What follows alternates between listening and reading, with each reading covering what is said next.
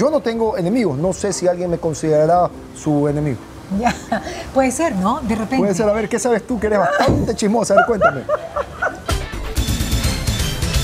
Este es el entorno perfecto para poder estar con Jorge Gaiturri, realmente, pues, porque es un lugar que tiene mucho que ver con Guayaquil, tiene mucho que ver con toda la acción social, con toda la acción educacional que se realiza a través también del municipio de Guayaquil y, por qué no decirlo, de la TASE. Y tú, pues, Jorgito, como gerente general de la misma, que has podido estar en tantas cosas. Yo, personalmente, te vi trabajar a full en la pandemia y ahora estamos, pues, tratando de, de resurgir luego de, tiempos tan difíciles. De dos años tan complicados como los que vivimos. Y tú recién inaugurado ah, como pues, gerente general de la DACE en el 2019. Y pues se te tocó enfrentar cosas muy complicadas. Momentos duros, pero antes que todo, Mariela, ¿cómo estás? Un saludo para todos tus seguidores. Hay un beso también para toda la gente que nos escucha en Mariela TV y Radio Fuego, obviamente. A ver, Jorge, cuéntame. Encantado. Ajá, ¿cómo fue Comencemos, usted manda como siempre. Eh, como siempre, como siempre. Como siempre. Pero bueno, en todo caso lo que te quería decir, Jorge, es cómo fue para ti enfrentar el tema de la pandemia, estando recién inaugurado como gerente general de la DACE, con tantos proyectos frustrados. Momento duro por todo lo que vivía el mundo, por supuesto, por todo lo que vivía la ciudad de Guayaquil, por todos los planes y proyectos que teníamos en mente, que a pesar de la pandemia pudimos hacer casi todos. Uno quedó pendiente. La declaratoria, lo pudimos hacer casi todo. A pesar de la pandemia. Y ya te lo voy a contar. Ok. Pero uno quedó pendiente, que es la declaratoria de Guayaquil como territorio STEAM, de ciencias, tecnologías, arte, matemática e ingeniería, que lo vamos a hacer ahora, porque necesitábamos de niños que puedan ir a las clases presenciales para hacerlo. Pero la pandemia fue un momento tremendamente duro. Desde el municipio de Quil nos volcamos a las calles a trabajar para poder sacar adelante a la gente y para sacar adelante a la ciudad.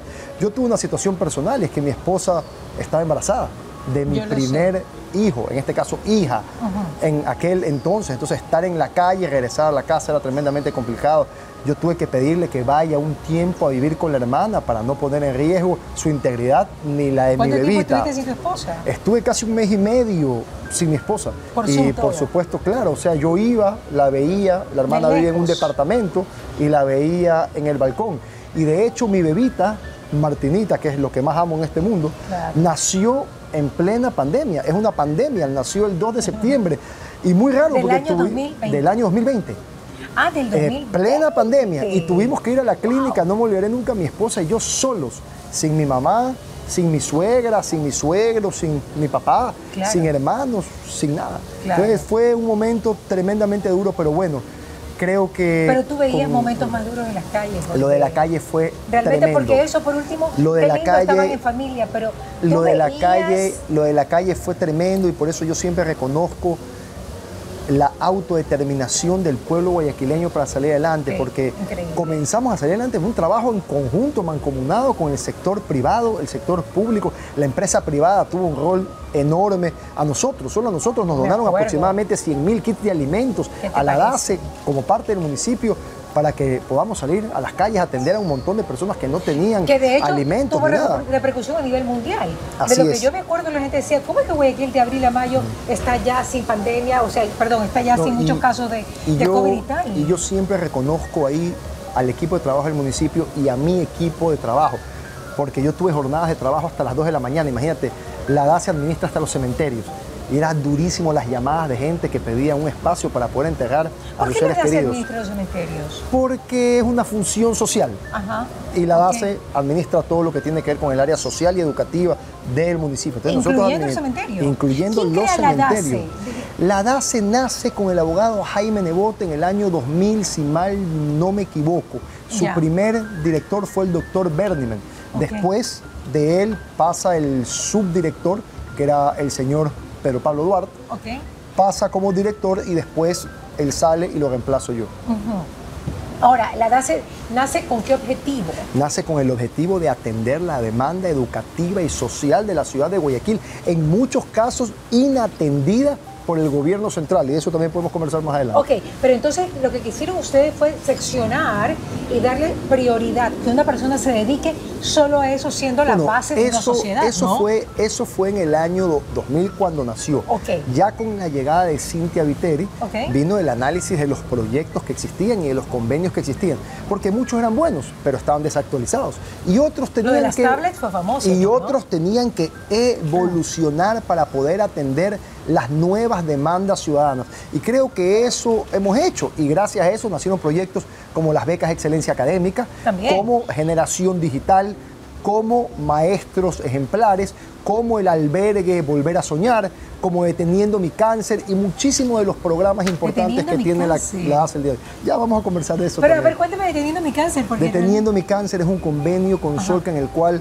a más de 200 personas anualmente financiamos su tratamiento oncológico. Personas de escasos recursos, por supuesto. ¿Y cómo lo seleccionan? Bueno, ellos solicitan en la DACE, por supuesto se hace la visita, el análisis, médico con Solca y, por y después viene la derivación y la atención.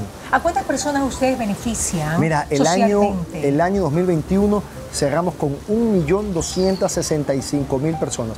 beneficiadas, beneficiadas de, una u otra manera. Perdón, de forma directa, porque para mí el beneficiario es aquella persona que recibe un bien o un servicio de forma directa, no el que entró a un CAM y fue de visita. Cuando yo le dé la base, habían 500.000 beneficiarios, pero cuando me puse a ver las cifras, sumaban hasta las personas que visitaban los CAMI.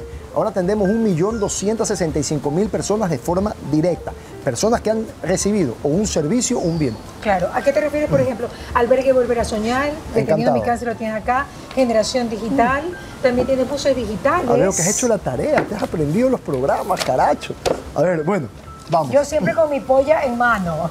El albergue, el, albergue primer, el albergue Volver a Soñar es el primer albergue municipal el primer albergue financiado y administrado por la ciudad de Guayaquil para atender a personas en situación de calle. Esto también nace con la pandemia, donde tuvimos un albergue piloto en Pascuales. Al ver la enorme necesidad que existía atender a personas en situación de calle, de escasos recursos, la gran mayoría, y abandonados, construimos el albergue Volver a Soñar. Yo te voy a invitar un día. Es el albergue más bonito de América Latina según ACNUR. Si tú vas, tiene aire acondicionado, televisión, camas nuevas, frazadas nuevas, baños limpios, pero sobre todo tiene centro multimedia, talleres productivos, sectores para hacer deporte y la gente recibe tres comidas completas y dos snacks al día. ¿Y cuántas personas pueden estar en el albergue? 60 personas de forma continua, pero al año atendemos a cientos de personas. ¿Cuánto tiempo se pueden quedar en el albergue? Se pueden quedar hasta tres meses porque existe un proceso de rehabilitación. Yo quiero estar de modo, de modo, No, no, no te eres jovencita todavía, aguanta. De modo que cuando salen, muchos salen con conocimientos para reinsertarse en la sociedad. Y eso es tremendamente importante, porque no solo el sitio de, acogida, sino también ese lugar que te capacita, que te acompaña y que trabaja para que juntos se puedan reinsertar en la sociedad. eso es maravilloso. Ahora lo de juez de paz, me parece que ah. ustedes, a ver, ¿sabes lo que pasa? Que ustedes han hecho realmente una investigación no solamente de lo que ya está establecido, no lo que se necesita, porque el mundo se va moviendo así, sino de esos, de esas necesidades como ocultas que tiene nuestra alma, por ejemplo, un juez de paz en un, hay muchísimas cosas barrio, que ahora más o menos como en la época de los israelitas cuando recién hay muchísimas cosas que ahora están de moda. Para nosotros no. Para nosotros es trabajo diario y necesidades ciudadanas que tenemos que atender. Por ejemplo los jueces de paz claramente tenemos que trabajar para tener una ciudad que pueda vivir en armónica convivencia entre sus ciudadanos. Y para eso los jueces de paz, capacitados por el Consejo de la Judicatura y por el municipio de Guayaquil, avalados por el Consejo de la Judicatura, tienen competencia para tratar temas de ruido, de basura y de disputas de hasta tres salarios básicos unificados. Lo importante es que esto es apolítico. ¿Por qué? Porque uno de los requisitos es que las personas que son jueces de paz o promotores de paz no tienen que haber estado nunca involucrados ni afiliados a ningún partido. Entonces la gente en los barrios ah, escoge al ciudadano que quiere que sea su juez de paz y su promotor. Hasta la fecha tenemos 150 jueces de paz y casi 450 promotores en la ciudad de Guayaquil y seguimos capacitando gente y esto sí en aumento. Y es uno de los programas que ha tenido una gran demanda ciudadana de personas que dicen, saben que queremos mediadores, queremos personas con las que podamos trabajar y llegar a acuerdos y concentros de forma armónica y pacífica. Y eso es hermoso en una ciudad que quiere salir adelante en paz. ¿Se les paga a los jueces de paz? Cero. Ellos lo hacen por su propia convicción.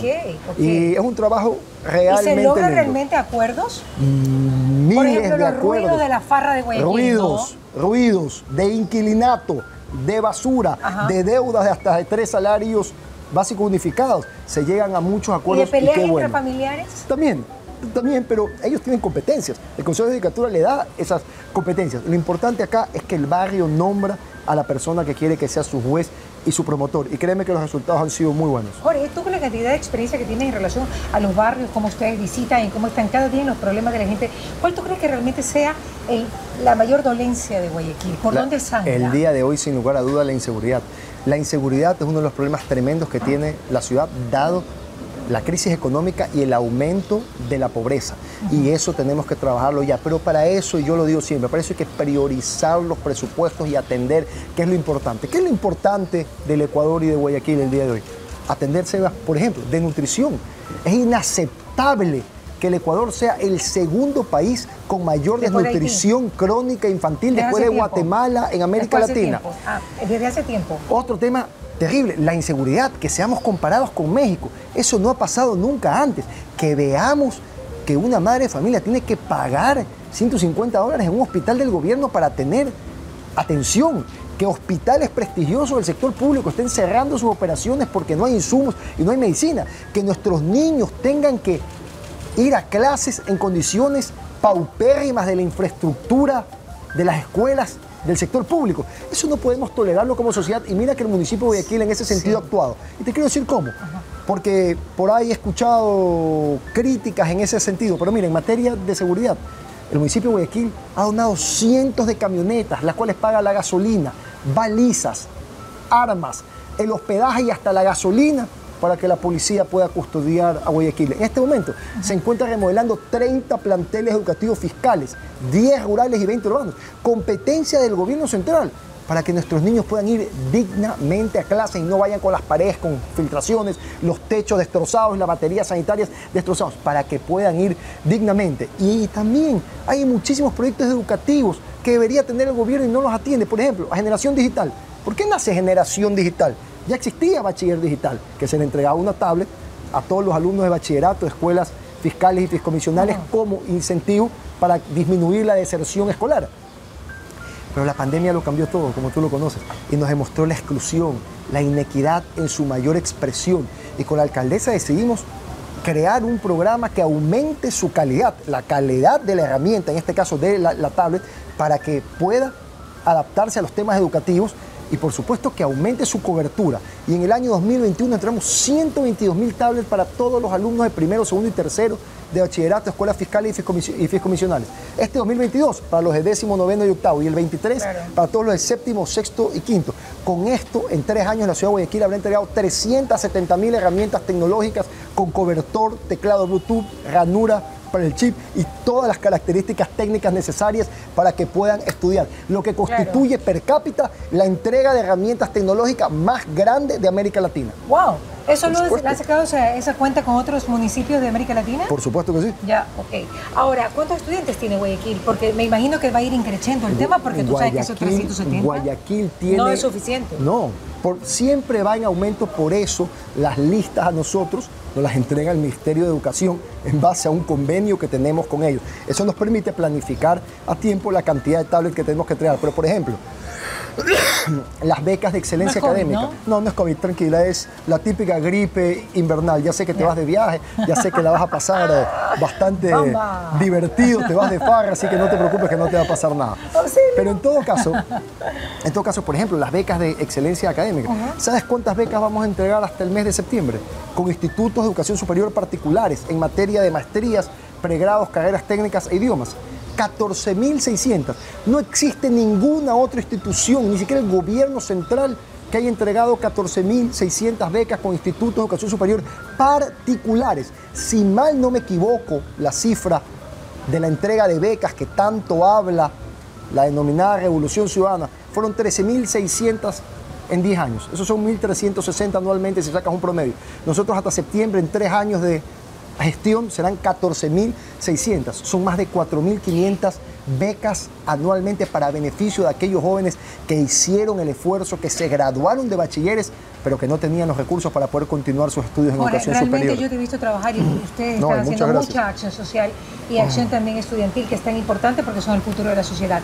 Pero hay una cosa, en la forma de que se, que se comunica, pues eh, es la adecuada definitivamente porque ustedes están recalcando este tema, pero pues eh, hay críticas igual. ¿A qué tú crees que se debe la cantidad de críticas que hay? Porque pues obviamente podremos decir, eh, porque no toman en cuenta lo que están comunicando bueno. Mira, el diálogo y las discrepancias son fundamentales para el buen funcionamiento de una sociedad democrática. Ahí nacen las ideas que solucionan los grandes problemas de la sociedad. Bienvenida a la crítica y nosotros la aceptamos de forma respetuosa. Mucha sirve para corregir aquellas cosas que no estamos haciendo bien, porque a ver, tampoco podemos venir a decir que estamos haciendo todo perfecto. Yo creo que la administración de la doctora Cintia Viteri se han hecho muchísimas cosas bien, en su gran mayoría, sobre todo en los momentos que hemos enfrentado. Porque yo tengo una pregunta, ¿qué otra alcaldía que ha tenido la misma respuesta en materia de gestión ha enfrentado el paro de octubre, la pandemia que todavía no termina y una guerra como la de Ucrania y Rusia que sin lugar a dudas ha afectado las finanzas y el comercio y el turismo a nivel internacional. Absolutamente. Ninguna otra, pero sobre todo otra que haya continuado el caudal de obras y servicios como lo ha hecho la alcaldía de Guayaquil. Yo Siempre les digo, díganme otra alcaldía en el Ecuador que haya hecho lo mismo. Y la gente no me puede contestar. Así que las críticas son bienvenidas. Nosotros hacemos enemigos particulares? muchísimas autocríticas. ¿Tienen enemigos particulares? Ya le voy a contestar eso. Pero nosotros hacemos muchísima autocrítica que es positiva para siempre mejorar, porque todo es perfectible. Pero si me preguntas a mí en la balanza, creo que hasta ahora lo que se ha hecho con el liderazgo de la doctora Cinta Viteri ha sido muy bueno y creo que ella se ha ganado por la confianza del pueblo guayaquileño su candidatura a la reelección. A la reelección. Así claro que sí. Porque además trabaja donde tiene que trabajar. ¿Hay enemigos particulares? Te repito la pregunta. Mira, no me le si porque tú hablas más que yo, Si hay enemigos, si hay enemigos particulares y me preguntas a mí, yo te voy a decir la verdad. Yo no tengo enemigos particulares. Ni odio absolutamente a nadie. Pero un, un juez de paz. No, no, no, no. es que mira, nunca en mi vida mi característica ha sido ser un tipo que se queda con alguna clase de resentimiento o no. Yo puedo discrepar con una persona y eso está bien, es respetable en el marco de la altura y del respeto. Ahora, tampoco acepto ofensas de absolutamente nadie, pero yo no tengo enemigos, no sé si alguien me considerará su enemigo. Ya, puede ser, ¿no? De repente. Puede ser, a ver, ¿qué sabes tú que eres bastante chismosa? A ver, cuéntame. Enterada, no chismosa. Oye, me acabo de ofender, me No, no, no, no. Chismosa en el buen sentido de la palabra o bien informada, digámoslo así. Chismosa. Bueno, sí soy chismosa y me encanta. Yo no sé, pues por eso te lo digo. Pero digámoslo así, bien informada. Ya, bien informada, pero o sea, eso más o menos es así como una retórica. Más o menos. Chismosa. Más o menos. Pero bueno, pero en todo caso, sí es que la gente lo comenta. La gente comenta que de repente, pues eh, la cantidad de, de votantes que ya tiene la doctora Viteri para las próximas elecciones, entonces capaz que eso está, está como, moviendo, se está moviendo la fruta. Las encuestas nos dicen a nosotros que el pueblo guayaquileño confía mayoritariamente en Cintia Viteri y avala de forma positiva su gestión. Si tenemos enemigos, serán ellos los envidiosos, entonces, por la buena gestión que se ha hecho. Y ahí tú ya sabes cómo es el dicho. La envidia. El que se pica pierde. Claro, y si la envidia fuera tiña, ¿cuántos tiñosos no hubiera? No, no sé. Eso, es de hace tiempo. Así es. Usted es muy chiquito para eso. No lo sé. ¿Cuántos años tiene ahora? ¿De cuántos parezco? no, pues 35. Gracias, Mariela. 38. Sabes bien que me caeré en mi nueva mejor amiga. 38. Tengo 39. Ah, 39. Pero cabe recalcar que Mariela me dijo que tenía 35. o sea que, no te me bajes de la camioneta como decía el loco Está en los 30, está en los 30. O sea, ya no te subo, ya no te subo. No, no, ya el 5 de agosto cumplo 40 años. Uh, es la mejor etapa de la vida, ya vas a ver lo Son que los es nuevos bueno. 30. Ahí. Pero no se te ocurre que te da, claro. Son los nuevos 30. Pero, oye, pero tú tuviste hijos como tarde, ¿no? Yo tuve a mi bebita a los 38 años de edad, cumpliendo 38 años de edad, Pero y me bonito. casé a los 35, casi de 36 años. Claro, ya bien, bien seguro. Bastante seguro. Bastante. digamos, bastante seguro. O sea, no fuiste contundente en eso, no, te pones no lo sé, no lo sé. Más bien creo que fui contundente. Ya, no, bueno, bueno, no, no, depende, depende cómo lo veas. Pero sigues así de enamorado como el primer día. Por supuesto que sí, y mi esposa es el amor de mi vida y mi hija lo que más amo. Claro. Sin lugar a dudas. Ahora, ¿cómo- cómo? las Dime. hijas mujeres sin lugar a dudas Ah, se no. roban el corazón de los Uh, padres. ¿no? somos una belleza. A mí mi hija me coge, me abraza y me dice mío, mío, mío. Y chao. Y olvídate, Se acabó, chao, ya fue. Hasta ahí llegué. Oye, pero... eh, Ella tú- es mi jefa. Yo sé. yo Ella sé. manda. Tú- yo me imagino que tú vas a tener una carrera política ya por un poquito para salir de la parte técnica de la DACE, que sabemos la cantidad de cosas que está haciendo y la forma de comunicarlo apropiadamente la tuya. Ahora, pero cuéntame, tú me imagino que vas a tener una carrera política. Vamos a ver, mira, yo soy un demócrata. Y en la democracia es el pueblo el que decide, en los partidos es la militancia la que decide. Si los militantes del partido con el que yo coincido en postulados, porque yo no soy afiliado a ningún partido, nunca he sido afiliado a ningún partido, pero coincido en los postulados con el Partido Social Cristiano. Si los militantes creen que yo puedo representarlos alguna dignidad, yo no me voy a hacer de la vista gorda y voy a enfrentar el Aquí desafío estoy. porque Claro. esa es mi costumbre. Yo no soy de los que rehuye absolutamente a nada. Si tengo que enfrentar los desafíos, por más complicados que sean, lo hago. Pero como te digo, soy un demócrata y respeto la voluntad de las mayorías. No, si además- las militantes del PCC creen que yo puedo representarlos, yo de forma orgullosa y responsable voy a representarlos. Pero si no es así, desde el lugar en el que me encuentre, voy a seguir trabajando por el Ecuador. Y mira, algo importante. Pero Yo la creo- política necesita gente así como tú, que trabaje, Mira. que desde el 2019. Porque, a ver, eso es lo que siempre decía el abogado de Bob cuando yo lo entrevistaba. Pues que siempre decía, bueno, yo no sé por qué critican tanto las personas que son buenas personas, que tienen ética, que tienen moral, deberían salir a la No, política. y le voy a decir una cosa, ya que nombró al líder del Partido Claro. Social Cristiano, Jaime Nebot, Y por cierto, ¿tú harías lo mismo que, que Nebot, es- que la esposa le dice no participe y no participó? Dependiendo. Dependiendo porque los momentos son los momentos en la vida. Los momentos son los momentos en la vida. Pero Jaime Nebot fue un líder tremendamente inspirador. Y ojalá que con todo lo que estamos haciendo logremos eso en la gente. Nosotros hemos hecho proyectos acá que mucha gente dice, Jorge, esto no da votos. Y yo digo, pero es que no se trata de que dé votos, es el aporte que significa para la sociedad. Por ejemplo, maestros ejemplares.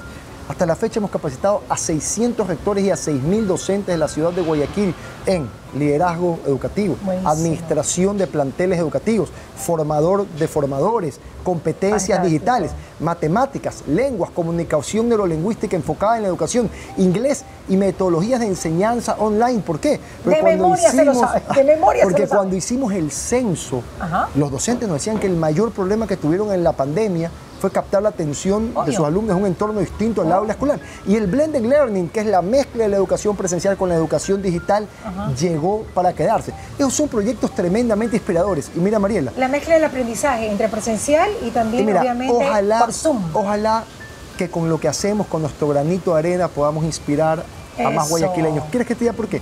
¿Qué es la inspiración? Es aquello que hace que siempre des un poquito más, Claro.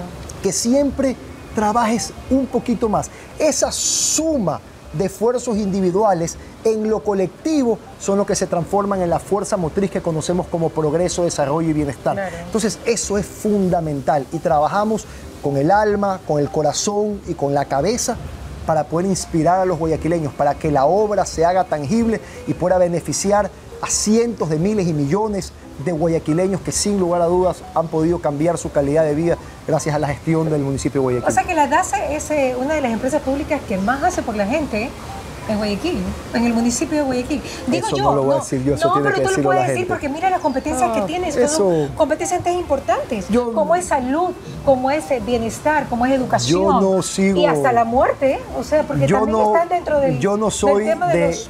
autopiropos.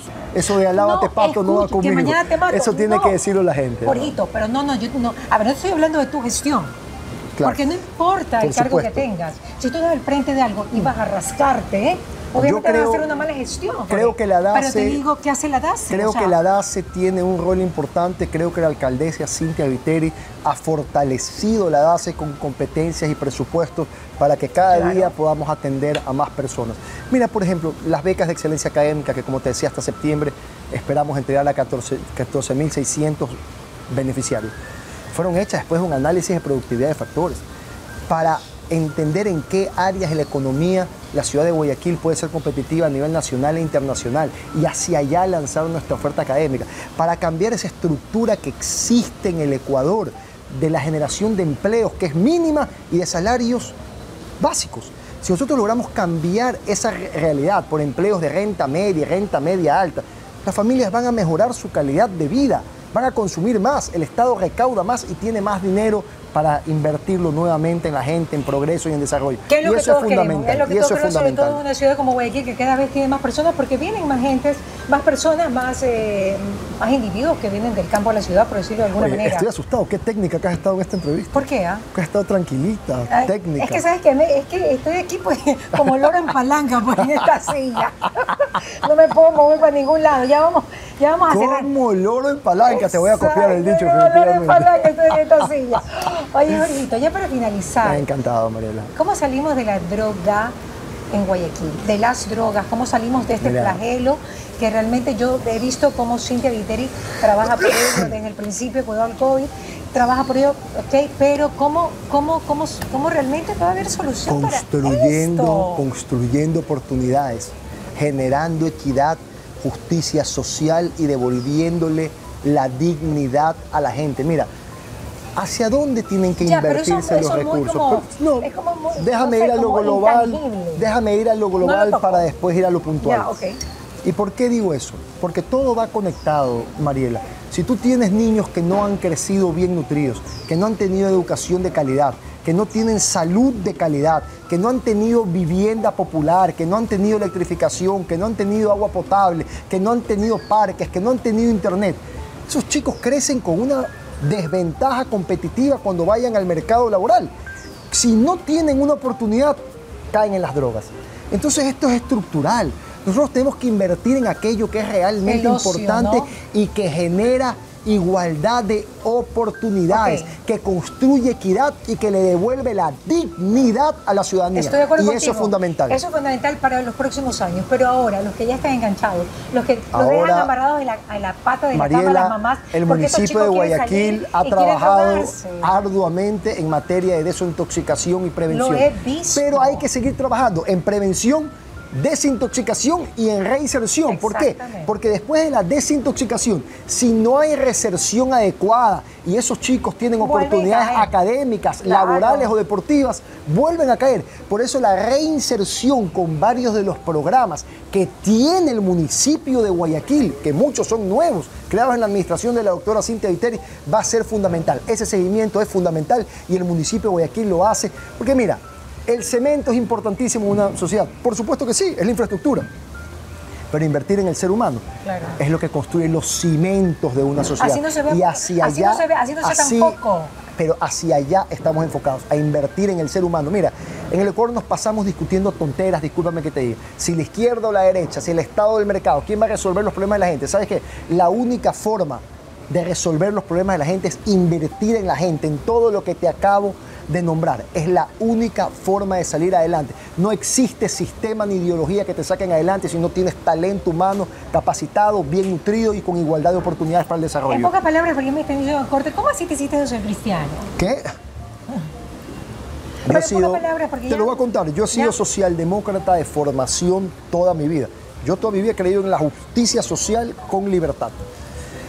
Y cuando en el año 2017 quisimos hacer un gran consenso nacional entre varias fuerzas políticas, que después del diálogo buscábamos soluciones a los grandes problemas que tiene el. Ecuador, no, denominado La Unidad, Otro. en el que no participó el partido Avanza, el partido Social Cristiano, Suma y etcétera.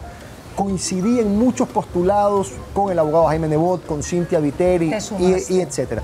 Y ahí decidí sumarme al ¿Tú no Partido Social Cristiano sin afiliarme. Sin afiliarte. ¿Tú no crees en el Guayaquil Independiente? Yo creo en Guayaquil por la patria siempre. Ya, y ya para finalizar, Jorgito, ¿para qué te vas a lanzar? ¿Vas a acompañar a Cintia, eh, pues obviamente en la alcaldía de Trujillo, o vas a tener algún otro...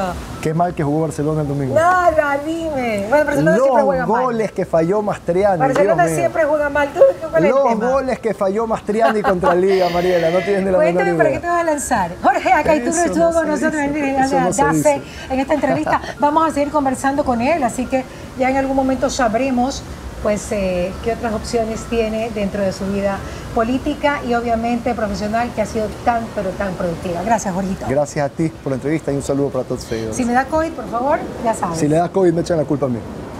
¿Qué pasa con Mariela? Llegó a ustedes gracias al auspicio de EQR, Urbaceo, Municipio de Guayaquil, ATM, Calipto, Ceviches de la Rumiñahui, UTEC, McCormick, Miraflores, Tramontina, Oriental Industria Alimenticia, Gran Duval y Ultrabón.